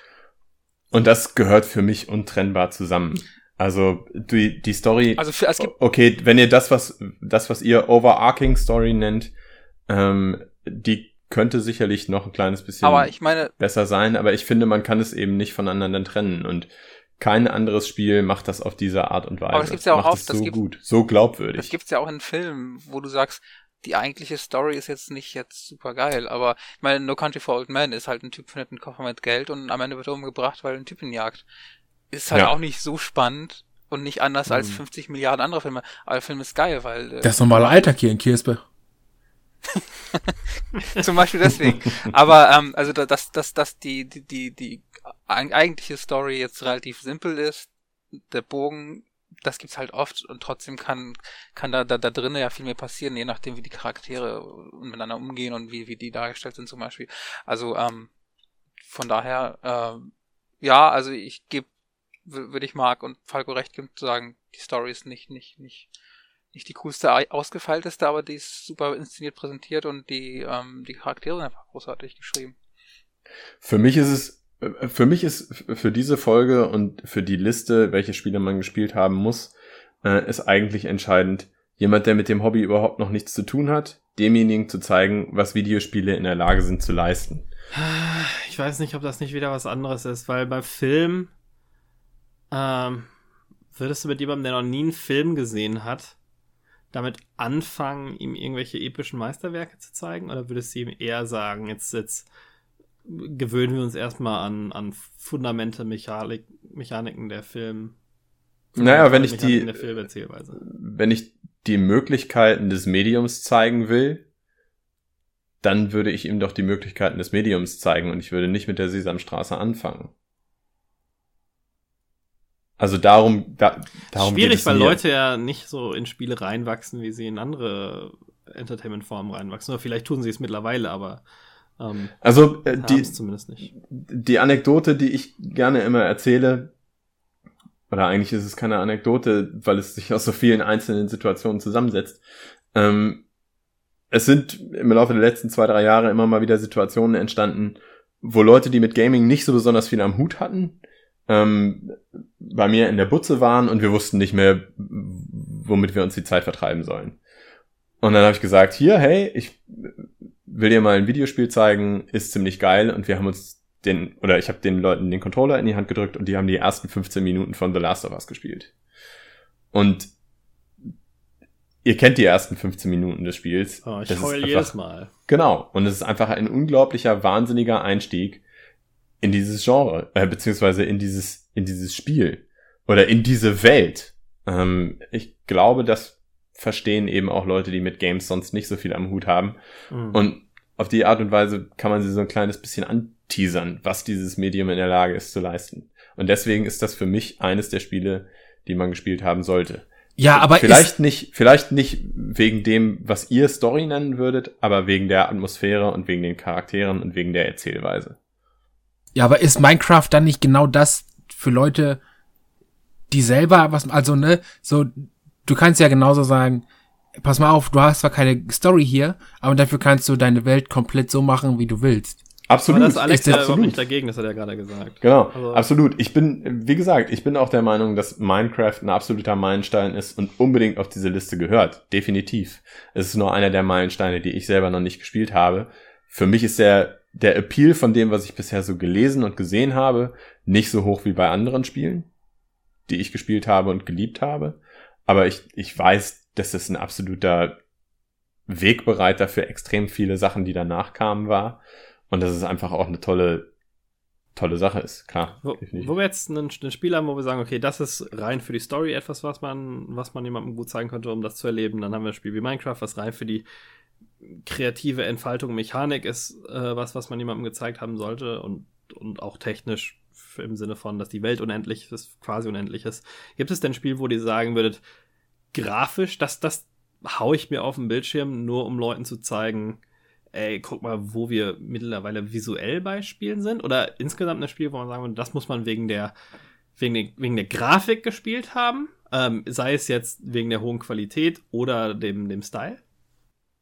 Ich glaube, das war vor ein paar Jahren, war das so? Also als Crisis rausgekommen ist, haben alle gesagt, das musst du dir angucken, das sieht so geil aus. Ich glaube aber, dass wir mittlerweile an einem Punkt sind, ich könnte mir auch vorstellen, dass wir da schon mal darüber gesprochen haben, wo Grafik nicht mehr ganz so wichtig ist und nicht ganz so sehr Maßstäbe setzt, wie es das noch vor Ja, einigen Jahren getan hat. Aber das war ja nicht, nicht, nicht die ganze Frage, weil Falco meinte ja auch, oder der Style. Also da würde ich zum Beispiel sagen, sowas wie Inside zum Beispiel ist ja grafisch gesehen jetzt nicht herausfordernd an, an, an die Hardware oder so oder super grafisch. Mhm. Aber ich finde zum Beispiel, dass das Design, dass das, das, ähm, ja, einfach die, die Präsentation oder wenn man sowas ähm, nimmt wie äh, Dishonored zum Beispiel, wie, wie die Welt da äh, ge gebaut ist, diese, diese, diese ja, leicht steampunkig, aber dann ein bisschen anders und mit diesem Walfang und sowas.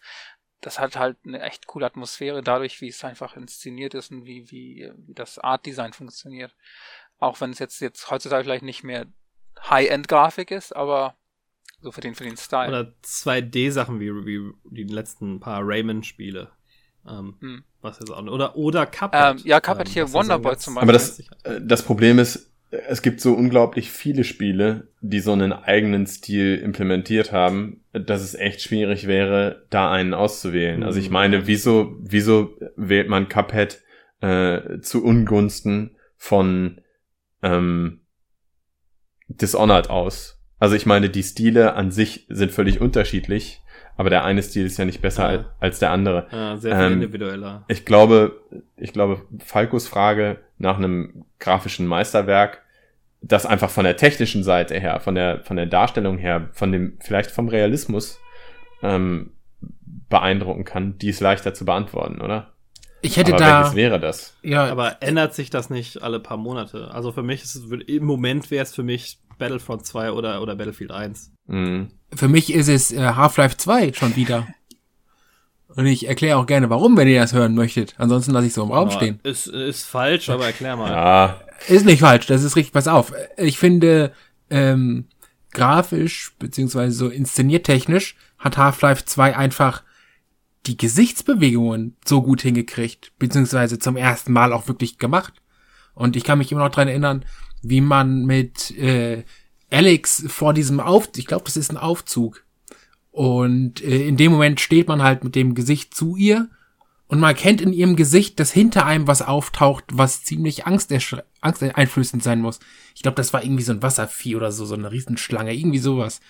Und auf jeden Fall konnte man da halt in ihrem Gesicht erkennen, was die gerade empfindet. Und das war so das erste Mal, dass das in einem Videospiel wirklich funktionierte und man es wirklich richtig erkennen konnte. Und deswegen Ja. würde ich sagen, Half-Life 2 ist da so ein Punkt, wo man sagen sollte, in Sachen Das erste Mal an So. realistischen Charakteren vielleicht. Ja. Aber wenn du sagst jetzt, das erste Mal, dass Gesichter aussehen wie echte Gesichter, würde ich sagen, muss man L.A. Noir spielen. Jo, gut, das ist wieder anderer Schnack. Also das ist schon, schon ziemlich kompliziert. ja, ich würde das geht ziemlich schwer zu Renn- beantworten. Rennspiele sind auch da immer gerne hoch. ja, aber die sehen immer gut aus. Ja. aber sie sehen teilweise, ich finde, so realistisch so ein Forza XYZ ist, ähm, ich finde, da sehen hauptsächlich die Standbilder irgendwie realistisch aus, aber die Welt wirkt trotzdem irgendwie leblos und tot, Ja, oder? klar. Das, das macht es ja so auch so gut aussehen, ne? dass man äh, Personen und sowas darzustellen, ist halt deutlich aufwendiger. Ja. Äh, Gut. Gibt es denn noch andere Genres, wo ihr sagen würdet? So, das ist jetzt was. Äh, ich würde jetzt mal zum Beispiel, das ist bei uns jetzt hier nicht so das beliebte Genre, aber Sportspiele. Ja, Kann- FIFA. FIFA würde ich auch sagen. ne? Ja. Absolut, Doch, absolut kein Sportspielfan. Ne, Also weder Fußball noch Tennis noch NFL. Aber auch hier muss ich meinen Hut ziehen und äh, sagen, ich glaube, wenn man ein Sportspiel spielen muss, dann FIFA oder PES. Das ist so, also ich Ja. kann den Hype dahinter verstehen und alles, aber es ist halt nicht mein Genre. Ich, ich bin ja nicht mal, ich bin ja nicht mal Fußballfan. Ähm, ich habe andere Sportarten, die mich sehr interessieren. Ähm, und bei allen muss ich sagen, machen mir die Spiele weniger Spaß, als wenn ich am Ende einfach FIFA spiele. Ja. Also ich bin ein riesen Hockey-Fan zum Beispiel, aber die NHL-Spiele machen mir einfach nicht so viel Spaß. Äh, Naja, es liegt natürlich auch irgendwo in der Natur der Sache. Ne? Fußball ist ein, ein unglaubliches Massenphänomen. Äh, dieses Spiel hat Absatzzahlen, die absolut traumhaft sind. Wenn du für, für drei Milliarden der Menschen da draußen ein Spiel produzierst, dann kannst du da natürlich auch ein kleines bisschen mehr Kohle reinstecken, als wenn du für Das ist richtig. 14 Leute ein Hockeyspiel machst. Ja. Also ähm, die sind man sieht es vielleicht auch gar nicht mal unbedingt von Iteration zu Iteration, aber die stecken da schon jedes Mal richtig Kohle rein. klar, aber äh, der, der Sport bietet sich auch ein bisschen besser an, würde ich sagen, weil ähnlich viel Geld läuft meiner Meinung nach in die Madden-Reihe. Mhm. Ähm, der Sport ist aber viel spezifischer, was es, das es in der Zielgruppe weiter einschränkt. Die, die taktische Komponente, die kann ich ja bei FIFA komplett ignorieren. Und Richtig. einfach sagen, St- Aufstellung ist mir scheißegal. Ja. Bei, bei Madden muss man sich da schon ein bisschen mehr reinfuchsen. Aber ihr liegt alle falsch. Das beste Sportspiel ist und bleibt immer noch wie Bowling. Haben wir das nicht mal? das, da würde ich fast sagen, das ist das äh, Bewegungssteuerungsspiel, das man gespielt haben muss. Stimmt. Ja. Das oder Tennis? Haben wir das nicht mal total rotzevoll ge gespielt? Oh, keine Ahnung, das ist, wir haben so viel rotzevoll gespielt. Das ist Ich richtig. glaube, das muss man rotzevoll spielen. Ja, Das, ist war auf jeden aber Fall lustig. Doppelspaß. Aber Ja. wie Bowling oder Tennis habe ich auch mit meinen Eltern mal gespielt, die sonst nie wirklich Videospiele anfassen. Ähm, würde ich auf jeden Fall auch mit, mit reinnehmen, da gebe ich Matthäus recht. Also ich, Ähm, also aus anderen ich Gründen, glaube, genau, also ich glaube genau, das ist einer der Gründe, dass unfassbar viele Leute das gespielt haben, die sonst halt überhaupt nichts mit Spielen anfangen können. Und Mhm. ähm, wie Bowling kann irgendwie jeder was mit anfangen. Also weil das ist halt sehr selbsterklärend halt, ne? Ja. Und ähm, ja. Und das ist auch, ich, ich finde, also ich spiele es ja sogar teilweise immer noch mit meinen Eltern ab und zu mal. Äh, auf deren wie und das, das ist eigentlich schon noch kurzweilig immer noch. Für zwischendurch. Habt ihr schon ein VR-Spiel, wo ihr sagen würdet, das muss man gespielt haben? Oder ist das das Medium VR noch zu neu dafür? Also ich habe da noch nicht so viel gespielt, muss ich sagen. Also ich fand Valkyrie fand ich super damals. Ähm, aber darüber hinaus habe ich irgendwie auch nur so ein, so ein Plattformer kurz gespielt und Ähm, ich glaube, das, das, das dauert noch ein bisschen. Kann ich momentan auch nicht sagen. Vielleicht Resident Evil 7, weil Resident Evil 7 so schon alles richtig macht. Und dann nochmal mit VR, ich glaube, das ist so ein Titel, das sollte man mal machen. Oder sowas wie Outlast oder so. So für äh, zwei Minuten. Ja, diese Horrorsache ist so ein bisschen, ein bisschen gimmicky, Und ne? dann die Buchse Echt? wechseln. Ja. VR an sich muss man aber meiner Meinung nach, das ist sowas, was man auch mal erlebt haben sollte, wenn man irgendwie die Möglichkeit dazu hat. Das ist Definitiv, schon sehr ja, anders. ja. Na gut. Wollen wir Ähm, das Ganze Nein. das- Genau. Oder? zum Abschluss Ein, bringen? ein, einen habe ich noch. Du, Oh, wo, ihr, wo, ihr wo, wo ihr alle sagen werdet, oh gut, dass ihr das nochmal gesagt ich habt. habe auch noch Was ist denn euer, äh, muss man gespielt haben, Open World Spiel? Oh, GTA wahrscheinlich, Minecraft. ne? Ja. Minecraft. Oder Nee, Dead. schon. Welches GTA denn? Drei, Drei. ich. Drei, Digga. drei. Kommt der mit fünf, ey. Fünf, ey. Nee, fünf nicht. Also ich, ich würde auch sagen Ja. drei. Also vielleicht liegt es daran, dass es das erste Mal war, wo es halt in 3D Wirklich in rüberkam 3D und. Mhm. ähm, aber ich, ich finde es immer noch eigentlich am besten. Also mein, mein Favorit aus dieser Dreierreihe, das waren ja drei sehr ähnliche Spiele, ist eigentlich Vice City. Stimmt. Ja, ist auch sehr, den- sehr geil. Wobei viele finden ja dann äh, den letzten Teil San Andreas. San Andreas noch mal ein bisschen Aber den finde ich schrecklich. Das ist Ich tatsächlich auch. Einer der wenigen, so die ich gut, nicht ja. durchgespielt habe. San Andreas fand ich dann irgendwann langweilig. Ist auch ein bisschen zu viel vom Gleichen, dann hatte ich auch das Gefühl. Ja, Ja, schwierige Frage. ja. Ich würde wahrscheinlich Vice City empfehlen, aber ich nehme auch drei in Kauf. Also das, das Gute an 3 und auch an Vice City ist, dass sie dich nicht so sehr überfordern wie in GTA 5. Ne? In GTA Mhm. 5 bietet dir schon wieder 37.000 verschiedene Möglichkeiten. Aber in GTA 3 bietet dir eben nur 1000. Und die sind leichter zu verdauen und es ist zugänglicher. Und es ist trotzdem immer noch ein fantastisches Spiel. Auf jeden Fall, also ich würde ich würd die halt mehr oder weniger auf die gleiche, auf den gleichen Platz setzen. Also Slash, weißt du, die, die, Ja, Vice City ist eben von der Atmosphäre her wahnsinnig Mhm. gut. ach ja, herrlich. Ah, mit dem, ich glaube, Vice City war auch das erste Mal, wo man Motorräder hatte, ne? Bei drei gab es keine, oder? Ja, ja. genau. Bei Vice City hattest du Motorräder, bei- Achso, bei. 3 noch nicht. Matthäus, war das ein GTA das Spiel, was Nein, du nein, erwähnen ich hatte noch äh, Sims. Ah, Ah. ich dachte, ich dachte, äh, es sagt keiner, bis wir zu der Top 3 Liste kommen. Äh, absolut, absolut. Ja, weil, Übrigens, by the way, Marc, das ist, das ist meine Art und Weise, Kreativität auszuleben. Ist, finde ich, auch eben deutlich zugänglicher als beispielsweise in Minecraft. Aber in, Sims, cheaten. in Sims kannst du deine eigenen Geschichten für deine Sims bauen. Du kannst deine eigenen Häuser bauen. Und das mache ich schon. Ganz bei. Minecraft auch. Ja, Also das Einzige, was Das- du bei Sims spricht ist ja genau das, was... äh, Also, Nee. Digga. Aber es spricht ja nicht dagegen, dass Alex seine kreative Ader bei Sims ausleben kann. richtig. Es bietet Ja. dir nicht ganz so viele Möglichkeiten, auf jeden Fall. Das Ich stimmt. weiß ja, ich Ähm, weiß aber jetzt es nicht... ist dadurch oh, eben- Na. Leichter verdaulich. Und Sorry, der Alex-Simulator zählt nicht. Nee, also, ähm, aber Ja. ja, Sims ist auch so ein Phänomen, weil es, es ist ja eigentlich eine Simulation, aber eigentlich ja nicht wirklich, ne? Oder? Mhm. Das ist ja eigentlich Ja. so ein Puppenhaus. Richtig. Könnte man, glaube ich, am ehesten. Oder? Naja, es ist Ja. vielleicht auch so ein ganz kleines bisschen das, was du draus machst. Also das ist ja auch wiederum das Schöne. Wir hatten das bei World of, äh, World of Warcraft vorhin. Du kannst das so spielen, wie du möchtest. Und es bietet für viele unterschiedliche Spielertypen, bietet es ein bisschen was. Also ähm, du kannst beispielsweise äh, die Hälfte deiner Zeit oder mehr in diesem Charaktereditor verbringen und einfach genau den richtigen Sim für deine Verhältnisse bauen. Oder du verbringst noch mehr deiner Zeit, damit das richtige Haus Mhm, zu bauen. Ja, Ein Oder Großteil der Leute, die ich kenne, haben tatsächlich einfach ge- Geld gecheatet und haben nur am Haus rumgebaut. Das Ja. eigentliche Spiel, wirklich den Charakter zu spielen und die Progression und die, die Karriere und so weiter, war da zweitrangig für viele. Das hat mir beispielsweise am meisten Spaß gemacht, die Aha. Karriereleiter da zu erklimmen. Aber andere Leute wollen eben irgendwelche gute Das Zeiten, ist echt so schlechte eine Zeiten. Corporate Gr- Drone. Ja, ja, ja, genau. Äh, wollen irgendwelche gute Zeiten, schlechte Zeiten Szenarien erstellen. Ja. All das geht und das macht das Spiel, finde ich, so interessant und dann haben sie es auch noch hinbekommen, dass es wirklich für, für jeden Menschen auf dieser Welt einfach auch leicht zu verstehen ist, wie das Ganze funktioniert. Und es ist zugänglich und es ist ähm, responsive. Wahnsinnig gutes Spiel. Welchen Teil Aber willst du?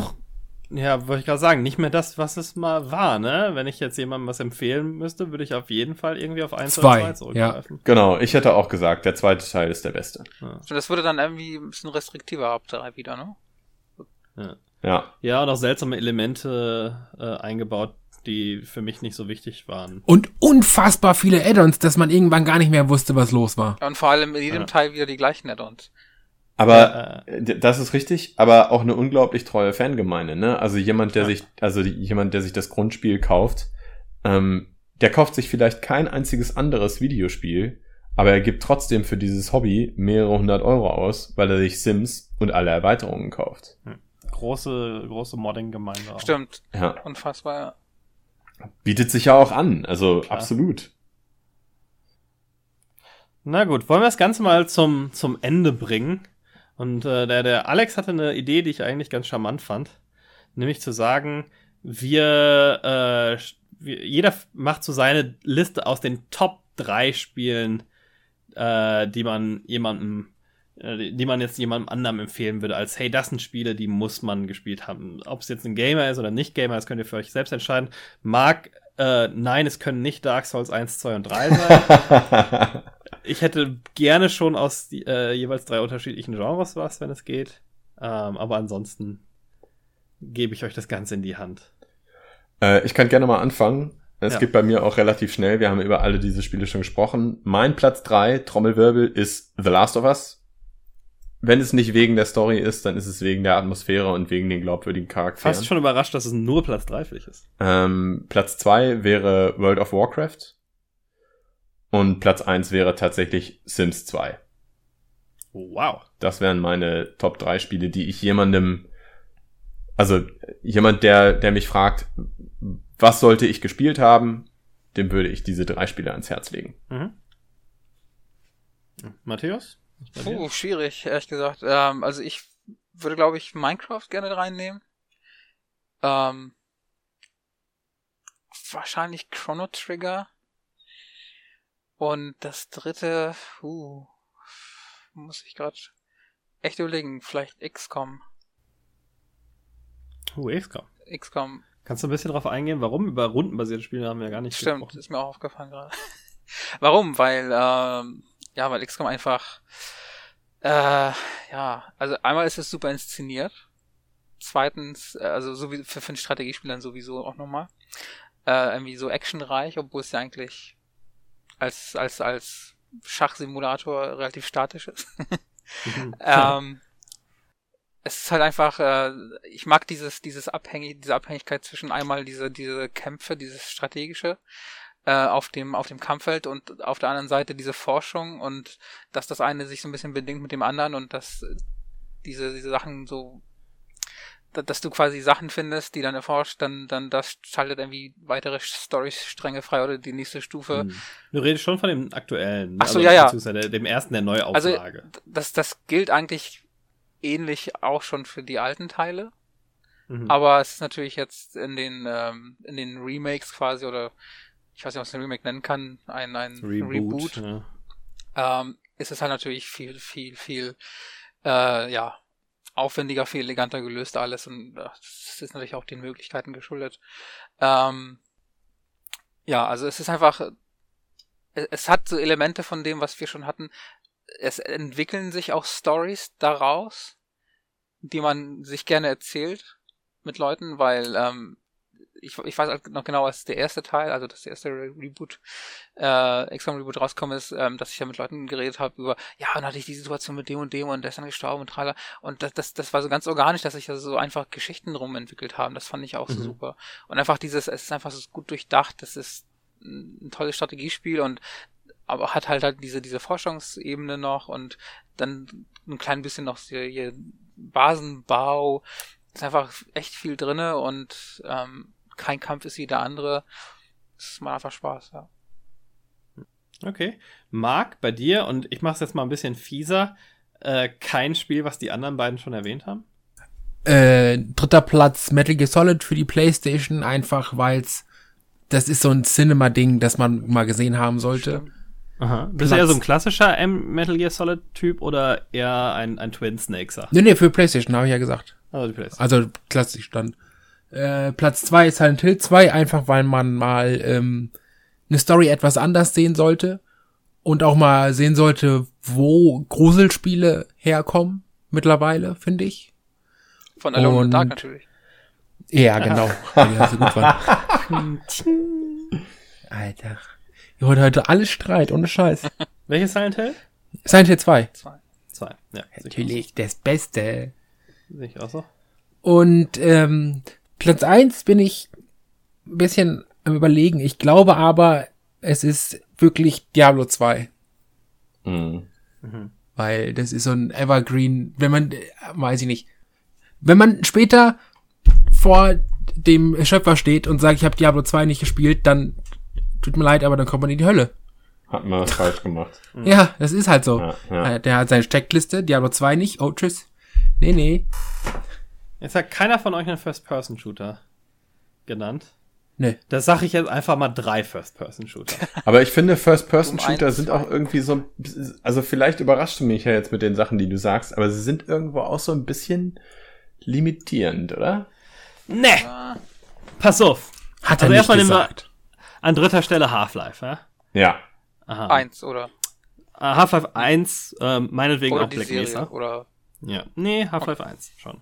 Ja. Ähm, aus äh, vorgenannten Gründen. Mhm. Ähm, dann nehme ich als nächstes Portal 2, Mhm. Oh ja, okay. Mhm. was nicht nur First Person ist, sondern auch ein Puzzlespiel. Über Puzzlespiele haben wir überhaupt nicht geredet. Und wie Stimmt. passen die beiden zusammen? Wunderbar. Es ist auch ein Spiel, was Humor in Spielen vernünftig Ja. hinbekommt, Ja. was auch total selten ist. Und Das gerade stimmt. der zweite gefällt mir da noch besser. Auf jeden Fall. Ähm, äh, Ist auch ein geiles. Koop-Spiel. Ein Richtig, Geiles richtig geiles Koop-Spiel, wobei die Singleplayer-Kampagne mir noch ein bisschen besser gefällt. Das sind ja zwei unterschiedliche Spiele quasi. Mhm.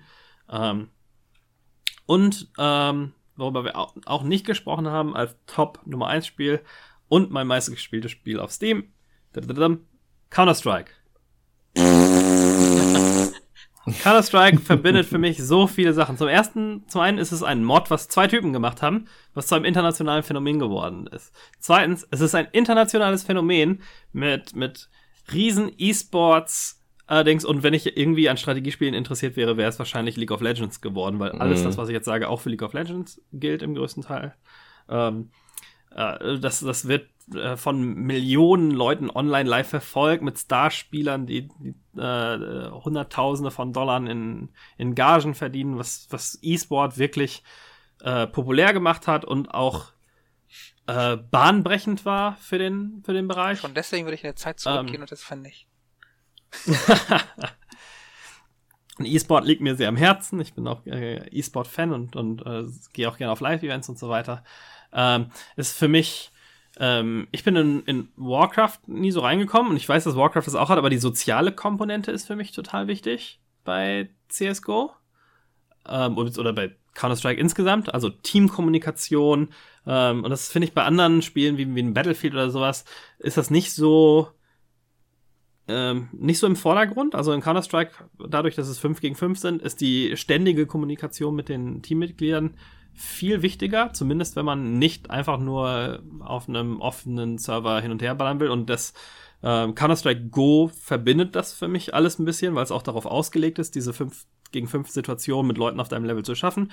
Und ja, es ist ein bisschen Zeit, die man braucht, um da hinzukommen. Aber für mich hat das so viele Elemente, die wir bisher noch nicht so aufgezählt haben, die es gut miteinander verbindet, plus den Impact, den es auf die, auf die Welt hat. Das Counter-Strike als Serie, spezifisch Counter-Strike Go, ähm, weil, weil Counter-Strike, da muss man andere Leute haben. Also die alte Counter-Strike 1.6-Szene, ich will jetzt nicht sagen, es ist tot, aber es ist nicht das gleiche, wenn man die jetzt erlebt, als, als davor.